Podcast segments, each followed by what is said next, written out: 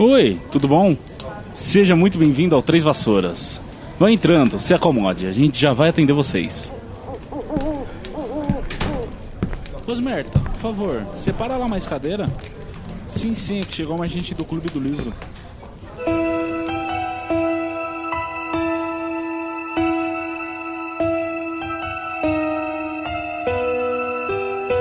Olá, olá, seja muito bem-vindo, seja muito bem-vinda ao Três Vassouras. Acomode-se e pegue sua cerveja manteigada, porque hoje iremos falar do segundo capítulo de A Pedra Filosofal, intitulado O Vidro que Desapareceu. Eu sou o Thiago, Fugo James, e a minha companheira de bancada sempre aqui, sempre na humildade, sempre com a gente, não poderia ser outra, senão ela, Heloísa Angeli. E aí, pessoal, eu sou a Elo. Eu gostei que você vai dando pequenas variações no bordão, mas tá, tá show, tá show. Pra ser muito honesta, eu não lembro do que eu disse nos outros episódios.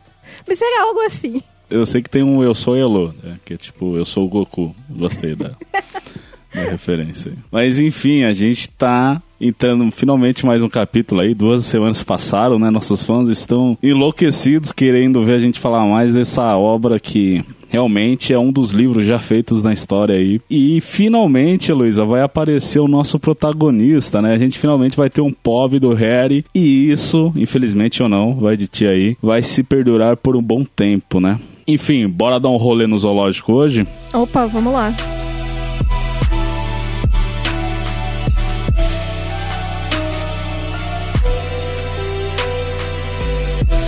E a gente já começa com uma errata aqui, gente. É, eu preciso pedir publicamente desculpas à nossa audiência, porque eu cometi um erro crasso no programa anterior. Eu falei que o Terêncio Butti era da Lufa Lufa, só que ele não é da Lufa Lufa, Heloísa, ele é da Corvinal. Ima imagina os Potterhead, o tanto que de, dos fios de cabelo que eles não perderam com essa afirmação, né? Poxa, tantos figurantes aí da Lufa Lufa, da Corvinal, Terêncio Botti não está representando a minha casa querida, Lufa Lufa, mas sim a da Corvinal. Que vergonha. Mais uma vez eu peço desculpas porque foi um erro muito pontual, assim, muito crasso. Todo mundo sabe que essa grande figura aí do quinto livro, né? Ele vai aparecer só lá no quinto livro de novo. O Terêncio Botti é, na verdade, da Corvinal. É, pessoa-chave aqui para todos os acontecimentos da saga Harry Potter, Terêncio Botti. Enfim, vamos pro resumo do capítulo. É aniversário de Dudley Dursley e todos nas ruas dos Alfeneiros número 4 estão animados com esse dia tão especial.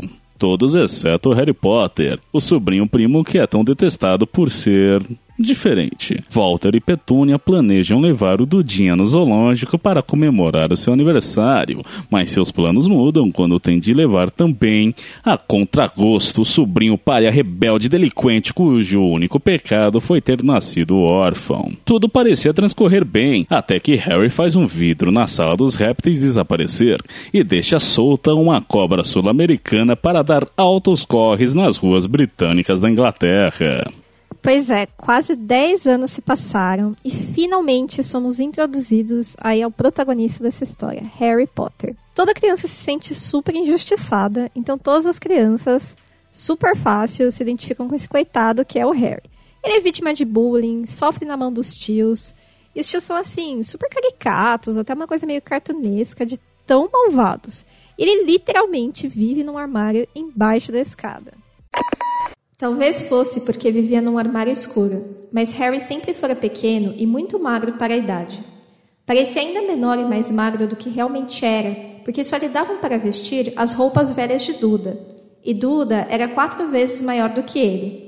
Harry tinha um rosto magro, joelhos ossudos, cabelos negros e olhos muito verdes. Usava óculos redondos, remendados com fita adesiva, por causa das muitas vezes que Duda o socara no nariz.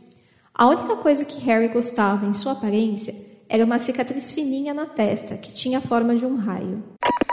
É, e aí a gente vê que a descrição física do Harry reforça um tema que a gente viu no episódio anterior, né? Na fala do Dumbledore, que seria a importância das cicatrizes. E a cicatriz, justamente essa cicatriz que a gente tem na testa do Harry, que no momento especificado se é no meio, se é num lado, se é no outro, gera até algumas polêmicas aí, é justamente aquilo que tem de mais valorizado, a aparência desse rapaz, né? A gente viu que, enfim, já a aparência física dele indica que ele sofre maus tratos, né? E é justamente essa cicatriz também que vai dar individualidade para ele. As pessoas vão reconhecer ele justamente por causa da cicatriz, né?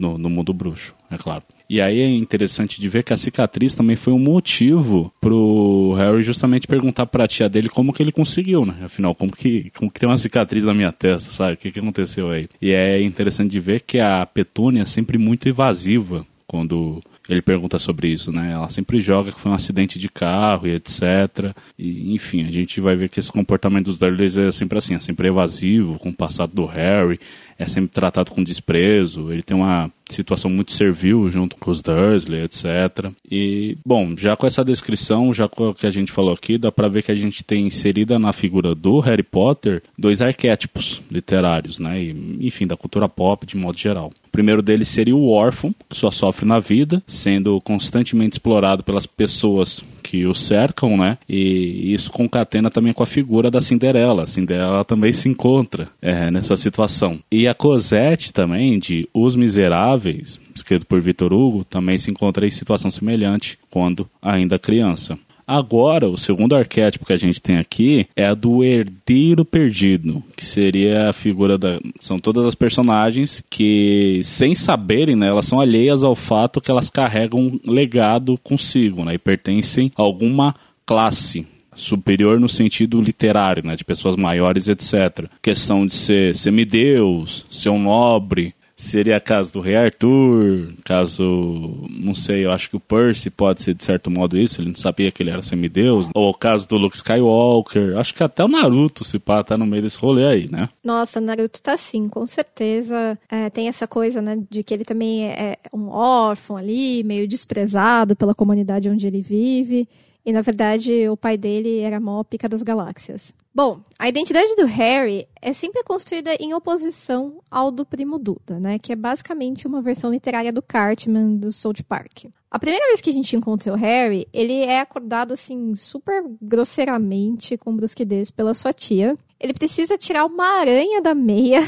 que as aranhas são as companheiras de quarto aí no armário embaixo da escada, né? Sempre presentes. E ele tem que tomar cuidado para não queimar o bacon, porque é aniversário do primo dele. E a tia Petúnia está insistindo que tudo seja perfeito. Bom, total babaca, o Dudu é extremamente mimado pelos pais. Ele usa a infantilização que a mãe dele faz o tempo todo dele para manipular a família, fazer suas vontades, né? E é muito engraçado essa parte do capítulo, assim, que é bem caricata, cartunesca, né? Que ele ganhou 37 presentes de aniversário, sabe?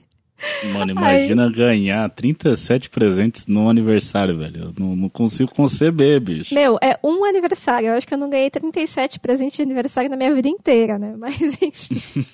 E aí ele faz a maior birra, porque, ai, nossa, teve um presente a menos que ano passado. A família disse, os pais disseram que iam dar dois presentes tal. E aí eles tentam apaziguar, né, o moleque chato. Sim, e é até interessante ver que o Duda, né, como ele contou errado, ele achou que tinha 36, só que ele esqueceu do presente, justamente a tia mais querida dele, né? Essa pessoa tão, ai, tão caridosa, tão. Ai, é um amor de pessoa, né? Simpatia gente? em pessoa. Guida. É a simpatia em pessoa, é a tia Guida, né? Ela já é citada aqui no primeiro livro, logo no segundo capítulo, e ela mais pra frente vai ter, sim, relevância aí na história do Harry, né? Lá no terceiro livro. Quem não sabe, aguarda, né? Se a gente chegar até o terceiro livro, a gente passa essa parte aí. Nossa, vai chegar com certeza, meu. Vai ser só sucessos.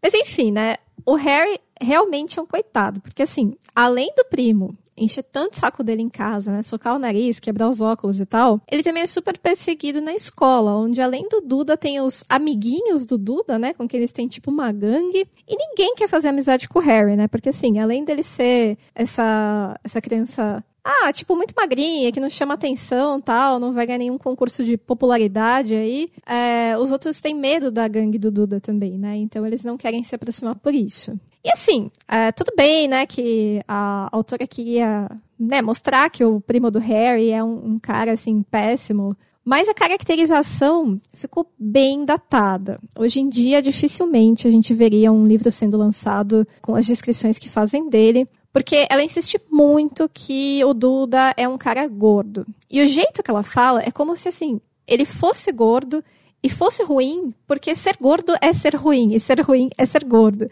O que não tem nada a ver, sabe? Tipo, acho que não teria problema se ele fosse gorducho, mas é, isso não fosse tão conectado ao fato dele ser um tremendo babaca, né? E no decorrer da história, inclusive o Duda vai ser comparado a um porco, por causa que ele é gorduchinho, tem a pele rosada tal. E nesse capítulo é até dito que as fotos de bebê, né, dele, que decoram a casa dos Dursley, parecem fotos de uma bola de praia com roupinhas coloridas. Duda se parecia muito com tio Walter. Tinha um rosto grande e rosado, pescoço curto, olhos azuis pequenos e aguados, e cabelos loiros muito espessos e assentados na cabeça enorme e densa. Tia Petúnia dizia com frequência que Duda parecia um anjinho. Harry dizia com frequência que Duda parecia um porco de peruca. É, é bem problemático essa passagem aí, né? Diga-se de passagem. Mas enfim, a gente já falou mais do Duda do que a gente queria, né? É, vamos voltar pro capítulo. É, esse capítulo, a gente também sabe exatamente o dia que acontece, porque como a gente já disse, é aniversário do Duda, e o Duda faz aniversário no dia 28 de junho. O livro se passa em 1991, então esse dia 28 de junho de 1991. E o Harry odeia esse dia porque, afinal, né, ele é sempre excluído dos rolês e não é diferente com os aniversários do Duda, né? O Duda é sempre levado pros parques, pro zoológico, pro CN, pra dar um rolê no shopping, e o Harry fica sempre com a vizinha, né? Com a senhora Fig que, assim, parecia até ok, né? Pô, ficar com a vizinha não é tão ruim, mas é que a senhora Figa é aquela descrição da velha gaiteira, da velha gaiteira é boa, né? Da velha gateira, que tem milhões de gatos em casa e não é muito um rolê que uma criança de 11 anos queria passar, né? Só que esse ano vai ser diferente, porque a senhora Figa acabou quebrando a perna. E aí os Dursleys foram avisados de última hora. E aí eles não sabem muito o que fazer com o Harry, porque a tia Guita também tá doente ou tá de rolê, eu não lembro direito agora. Alguma dessas coisas, enfim, não tem ninguém para cuidar do Harry, né? E aí eles pensam que impensável, impensável deixar o Harry sozinho em casa, porque afinal ele pode atear fogo na casa, ele pode, não sei, enfim, sei lá que passa na cabeça dos Dursley nessa hora, e também não vão largar o menino no carro, porque o carro é novo e o Dursley quer que o carro fique inteiro. Né, a gente vê que os Dursleys têm bastante apreensão com o Harry, como se ele fosse algum delinquente juvenil aí que sempre depedra a, a propriedade alheia, enfim. E aí, nesse meio tempo que eles estão decidindo que, o que fazer, aparece o melhor amigo do Duda, o Pedro Polkes, e aí eles não veem saída se não levar o menino junto com eles pro zoológico. É, o Harry se sente até meio culpado aí de ficar pensando nisso, mas ele até que fica contente que a senhora Figgis quebrou a perna, porque é a primeira vez que ele vai no zoológico, né? E para ele é muito mais legal esse dia aí no zoológico, apesar da família chata dele, do que ficar vendo lá os álbuns dos gatos da senhora Figgis, que é o que ela mostra todos os anos, né? Bom, é isso que você estava falando, né, James? Para o leitor que está lendo o livro pela primeira vez, começa a ser meio esquisita essa relutância toda dos Dursley, sabe? Não quer deixar em casa, não quer levar, não quer é, deixar no carro também. Então, parece que eles têm medo do sobrinho, né? E aí, no trajeto ao zoológico, que eles se resignam a levar o Harry, o tio Walter fica reclamando do trânsito, das motocicletas, né? Que é uma referência ao capítulo anterior. E o Harry fala que sonhou com uma moto voadora, né? A moto voadora que a gente já conhece. Nisso, o tio dele quase bate o carro, assim. Ele freia super bruscamente quando ouve essa história. E o Harry reflete, né? o narrador faz com que o Harry reflita, a gente consegue acompanhar isso, que os Dursley detestam menções a coisas funcionando de um modo que não deveriam. Mesmo que essas coisas estejam funcionando é, de uma maneira diversa em sonhos ou desenhos animados, eles são muito relutantes. E aí, o narrador também nos leva num passeio pelas memórias de coisas estranhas que aconteceram ao redor do Harry. E é nisso que nós começamos a entender toda essa relutância, todo esse medo da família de deixá-lo sozinho em casa, no carro e tal, né? O próprio Harry não se entende como um agente que está produzindo esses fenômenos esquisitos, mas como uma vítima, né? Porque no fundo sempre é ele que se ferra quando essas coisas acontecem. Em especial, acho que as mais interessantes que ele acaba falando uma das que eu mais gosto, né, é o cabelo cortado que cresceu novamente uma noite. que ele sempre era mandado no barbeiro para um corte de cabelo, o cabelo dele é muito rebelde, bagunçado tal. E aí a tia Petúnia, totalmente insatisfeita com o trabalho do barbeiro, né, resolve deixar o moleque quase careca com uma tesoura de cozinha mesmo. E, mas no dia seguinte o, o cabelo tá igual antes, né, como se não tivesse sido cortado. Aí tem uma outra cena bem interessante, né, dessas histórias esquisitas, que ele pula, fugindo da gangue do Duda, só que ele vai parar na chaminé da escola. E ainda leva branca de novo, né? E a única que ele consegue se safar, acho que é o da blusa ridícula que a tia tá tentando colocar nele. E a blusa vai diminuindo. E aí, nesse caso, a tia se resigna, ela fala, ah, acho que foi a secadora de roupas que diminuiu a blusa, né, que fez encolher, então pelo menos nessa o Harry não leva a culpa. Mas assim, além desses eventos super esquisitos, né? O Harry também é cumprimentado por estranhos na rua. E são estranhos bem estranhos, tá ligado? E além deles serem estranhos bem estranhos, eles somem de repente. A impressão que o Harry tem é essa, né? Então aí é uma vida super inusitada, cheia de reprovações aí por parte dos Dursley. É, e essas reprovações aí por parte dos Dursleys também incidem nesse dia, né? O Walter fica toda hora, ó, oh, Harry, não vai aprontar nada, hein? Harry, fica na tua, não faz nada. E o Harry fala, tá, mas eu tô aqui na minha, velho, sabe? Me deixa na boa. E aí eles têm um rolê até que agradável pelo zoológico, né? O... Tomam um sorvete, almoçam, papapá chegam na casa dos répteis, né, na sala dos répteis, e aí o Harry acaba trocando ideia com uma cobra que é brasileira, gente. Olha o Brasil aí no mundo de Harry Potter. Brasil representado aí. Né? Representadíssimo né? com o melhor que a gente tem, né? Que é a nossa fauna, né? Ele troca ideia com uma boa constrictor, que eu acho que é uma jiboia. Segundo a tradução do livro, a boa constrictor é uma jiboia. Se isso se sustenta, vamos deixar aí para os ouvintes que são biólogos nos dizerem, confirmarem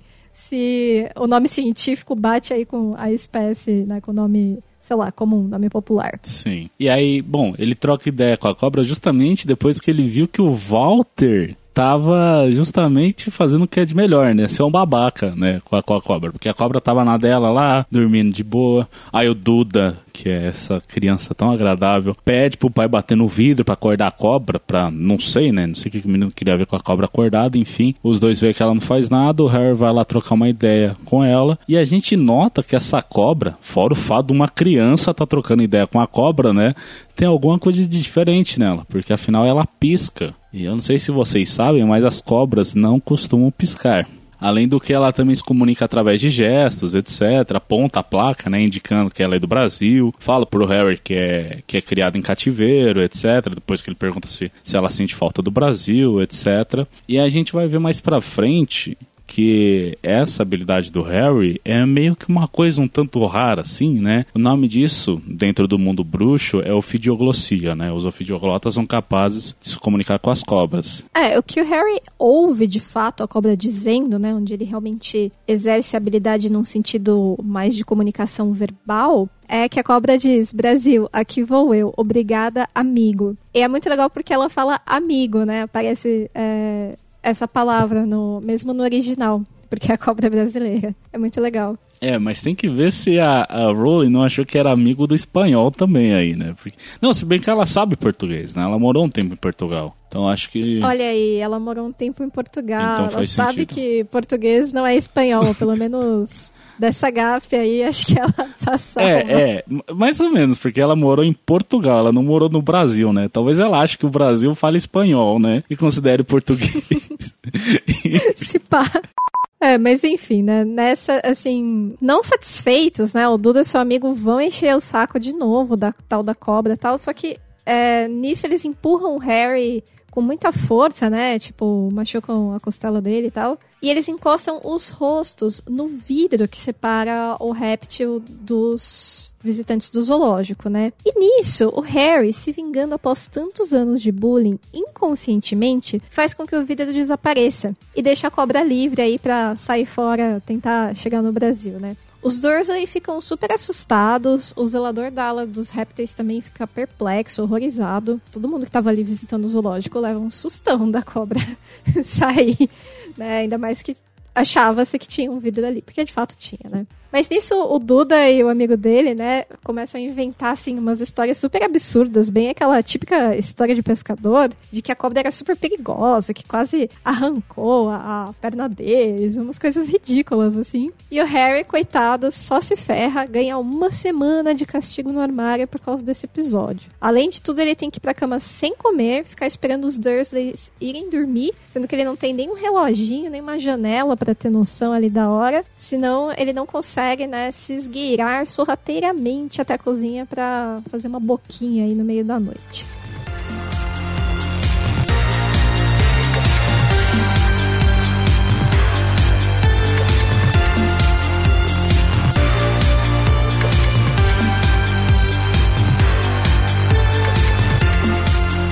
É, o Harry se vê basicamente como uma encarnação desse arquétipo do órfão. Perder os pais num suposto acidente de carro foi só a primeira das tragédias que aconteceu na vida dele, né? Ele não tem nem mais esperanças que as coisas melhorem. E do tal acidente, ele não tem lembrança nenhuma, ele era muito pequeno. Mas ele tem, assim, essa memória super vaga de um lampejo verde e uma queimadura na testa.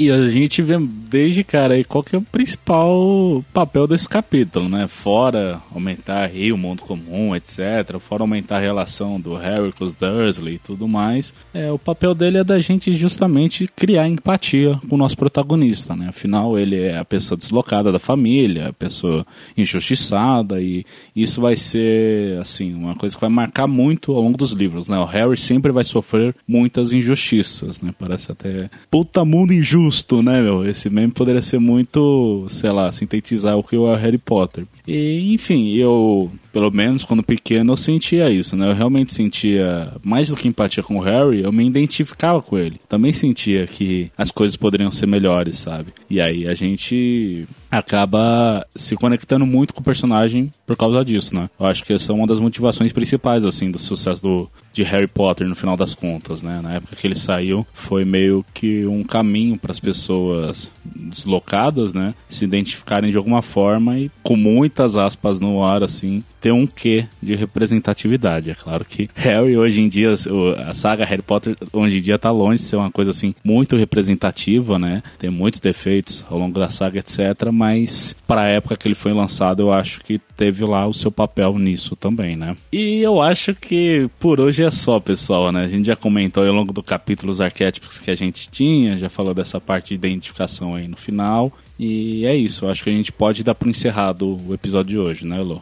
Opa, com certeza. Acho que foi suficiente desse capítulo, né? E lembrando que a gente também tem redes sociais, né? Tanto no Twitter quanto no Instagram. A nossa arroba é 3, né? O numeral 3, seguido de três vassouras por extenso. É, isso que é o foda dessas arroba que tem número e, e, e texto, sabe? Que você não consegue se explicar. quando vai passar, tá ligado? Mas tá aí na descrição qualquer coisa, só clicar, só acessar, só não seguir, tá sempre atualizado por dentro, né? Saber quando que sai o próximo capítulo, né? Tem boatos aí de que no próximo capítulo a gente vai citar o um monomito, é verdade? Eu não sei. Enfim, você vai ter que esperar duas semanas aí para descobrir. Além disso, você também pode mandar e-mail pra gente o nosso e-mail é trêsvassourascontacto@gmail.com, repetindo, trêsvassourascontacto@gmail.com. E esse é um espaço para vocês mandarem críticas, sugestões, elogios, corrigir alguma coisa, algumas asneira que a gente falou aqui, né? Fiquem à vontade de divulgar o trabalho de vocês também, criar umas collabs, enfim, fazer da podosfera um lugar mais top top. E é isso. Eu fui Thiago, vulgo James, me acompanhou aqui como sempre é Elo, e você foi o nosso ouvinte. Até mais. Hasta luego, galera.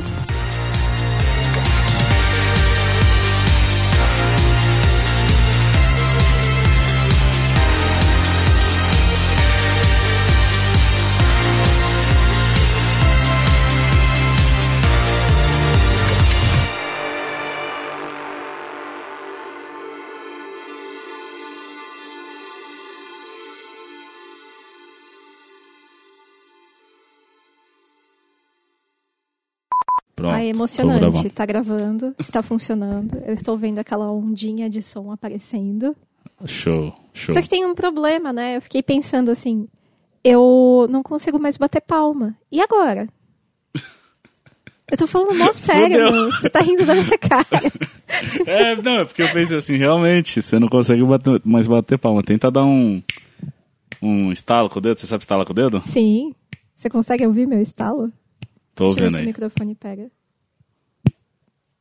Ele pega. Show. É, então só. Vai dar certo. Tá, é, Nossa ra- palminha é, foi só. substituída. É, Luísa, dá um estalo aí. Você não vai pedir pra eu dar um estalo?